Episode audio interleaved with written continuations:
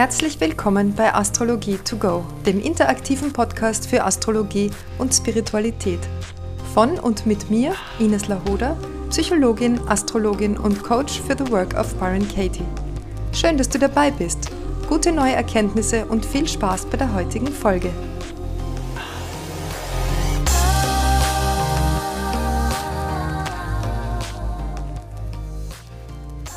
Und heute melde ich mich wieder mit einer Hörerfrage. Und zwar geht es um die Frage der Verletzung, wenn eine Anlage verletzt ist.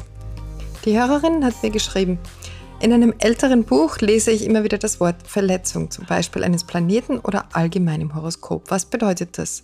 Zum Beispiel las ich, dass Fische generell ein sehr gutes Gedächtnis haben, außer sie haben Verletzungen im Merkur oder im Mond, dann können sie sehr vergesslich sein.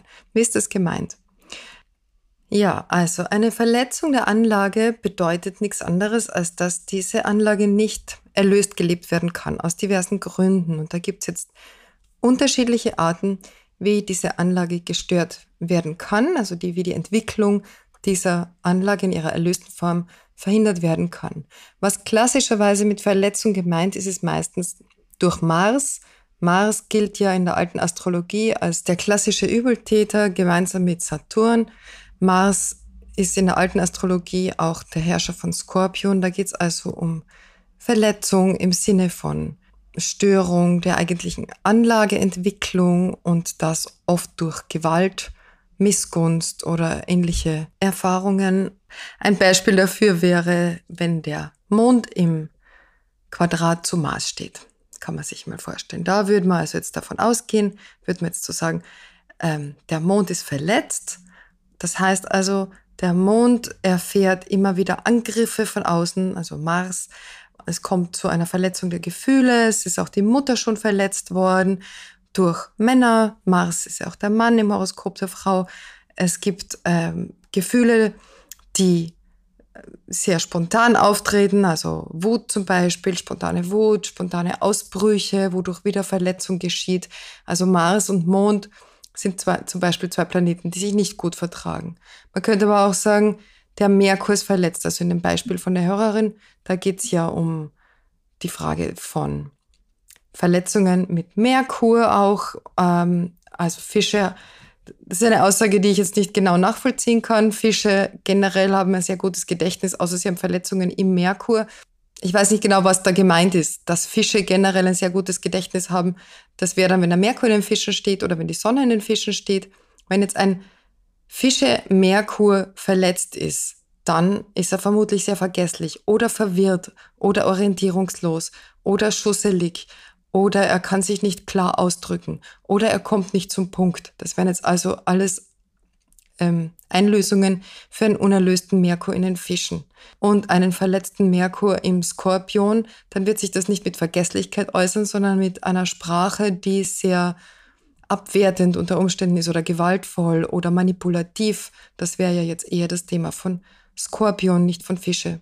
Oder wenn ich jetzt einen verletzten Merkur im Stier stehen habe, dann wird das eher zu einer unsicheren Kommunikation führen, einer Kommunikation, wo es viel um Wert oder Unwert geht, wo es um Grenzen geht, wo man jetzt sich nicht gut abgrenzen kann, nicht gut Nein sagen kann oder extra hart ist oder mit Worten geizig ist oder ja, so Dinge. Also es ist immer, es kommt immer darauf an, in welchem Zeichen diese Anlage steht, die da verletzt wird. Und verletzt werden kann sie nicht nur durch Mars natürlich.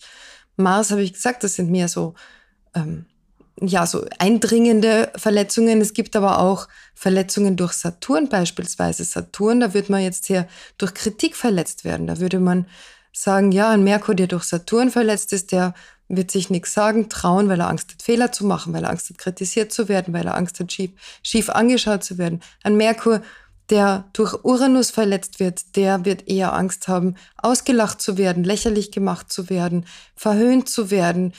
Oder er wird mit Zynismus reagieren, mit Sarkasmus, mit einer sehr scharfen Zunge, aber auch der Wortwitz steckt da drinnen. Also man muss immer wissen, dass diese Verletzungen ja ein Thema beinhalten, das sowohl Plus- als auch Minusseiten hat. Das ist ja nicht immer nur eine eine Richtung. Meistens erlebt man erst eine Verletzung und dann ähm, versucht man sich damit zu arrangieren und entwickelt dadurch gewisse Fähigkeiten. Jemand, der als Kind beispielsweise mit einem verletzten Merkur im Skorpion viel manipuliert worden ist durch, durch Worte, durch Gespräche, durch, wie gesagt, äh, Abwertung oder, oder sowas oder, oder verbale Machtausübung, verbalen Machtmissbrauch, Mobbing beispielsweise, da, der wird dann eher später Fähigkeiten zu, äh, entwickeln, um damit umzugehen, um damit umgehen zu können.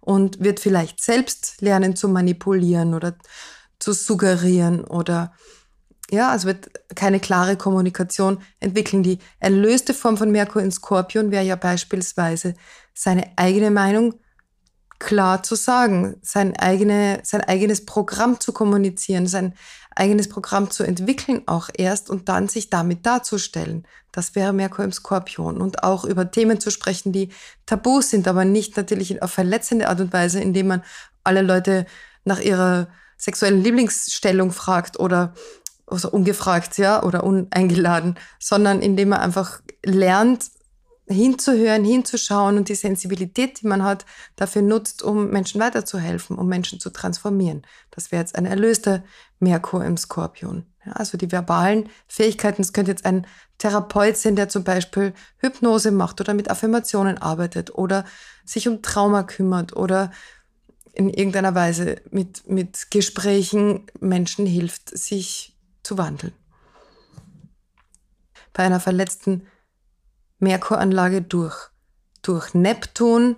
Da hätte man vielleicht Angst, nicht gesehen zu werden. Man wird vielleicht nicht gehört. Man ist als Kind, sind die Fragen nicht beantwortet worden. Man ist als unsichtbar betrachtet worden häufig. Man wurde nicht für voll genommen, nicht wahrgenommen. Man konnte nicht frei sprechen. Es wurden einem vielleicht die Dinge zu sagen verboten oder es wurde einem gesagt, na, das hast du dir alles nur eingebildet. Also es wurde hier sehr viel Verwirrung gestiftet. Das ist anders als die Verwirrung, die durch Uranus kommt. Uranus beinhaltet immer Unterbrechungen. Also da gibt es sehr viel Bewegung bei uranischer Verletzung. Da kommt man nicht zum Denken, weil man so leicht ablenkbar ist, beziehungsweise auch viel abgelenkt wurde. Es werden Themen nicht bis zum Ende verfolgt, weil immer wieder was Neues auftaucht. Und ich weiß nicht, ob ich es jetzt schon erwähnt habe, Verletzungen sagen wir immer, wenn es sich um nicht harmonische Aspekte handelt. Also ein Quadrat, eine Konjunktion oder eine Opposition.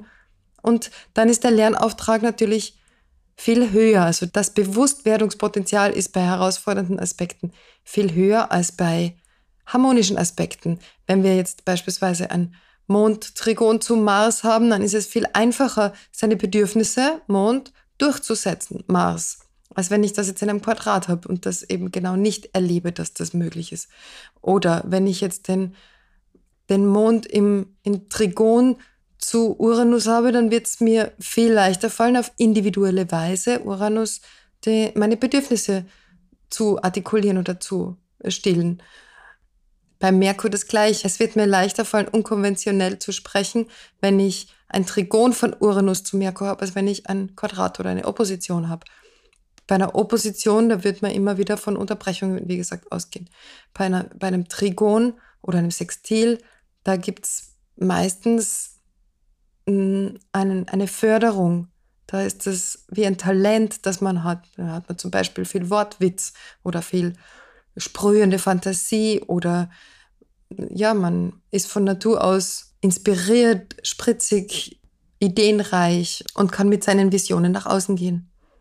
Eine Anlage kann aber auch verletzt sein, wenn ich zum Beispiel in einem Zeichen einen hemmenden Planeten stehen habe. Nicht nur jetzt, wenn die Planeten direkt in, in Aspekten zueinander stehen, sondern auch, wenn ich jetzt einen, einen Saturn im Widder stehen habe und dann vielleicht noch ein Chiron daneben, dann kann man davon ausgehen, dass dieser Mensch, dass diese Anlage, diese Anlage der Durchsetzung und des drauf losgehens, der Tatkraft, gehemmt ist, gebremst ist durch saturnische Botschaften, also dass du machst es nicht gut genug, du darfst keine Fehler machen, schau dich doch an, was werden denn die anderen denken, das tut man nicht, das ist also alles, du bist zu wild, du bist zu laut, das wäre jetzt eine durch Saturn gebremste Widderanlage. Und dann kann dieser Mensch sich natürlich auch nicht durchsetzen, unabhängig davon, wo der Mars oder der Merkur oder sonst ein Planet stehen.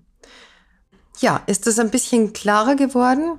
Was Verletzung jetzt heißt? Ich hoffe ja.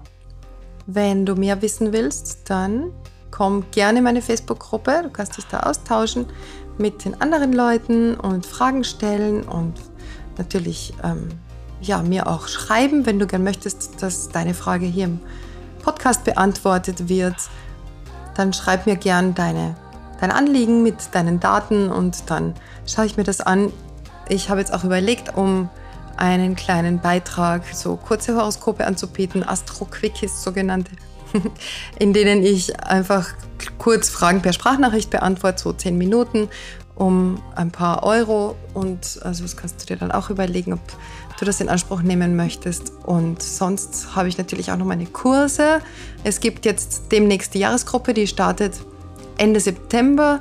Da werden wir deuten, nur deuten ausschließlich die eigenen Horoskope und Horoskope, die, die die Teilnehmer mitbringen. Wenn du dich dafür interessierst, dann schreib mich bitte an, dann sende ich dir die näheren Infos zu. Und ja, das ist erstmal das. Wenn du ein Horoskop von mir haben möchtest, selbst erstellt, dann buch dir gerne einen Termin unter termine.ineslahuda.com. Ja, das war es jetzt fürs Erste. Vielen Dank fürs Zuhören. Schön, dass du wieder dabei warst. Alles Liebe und bis zum nächsten Mal.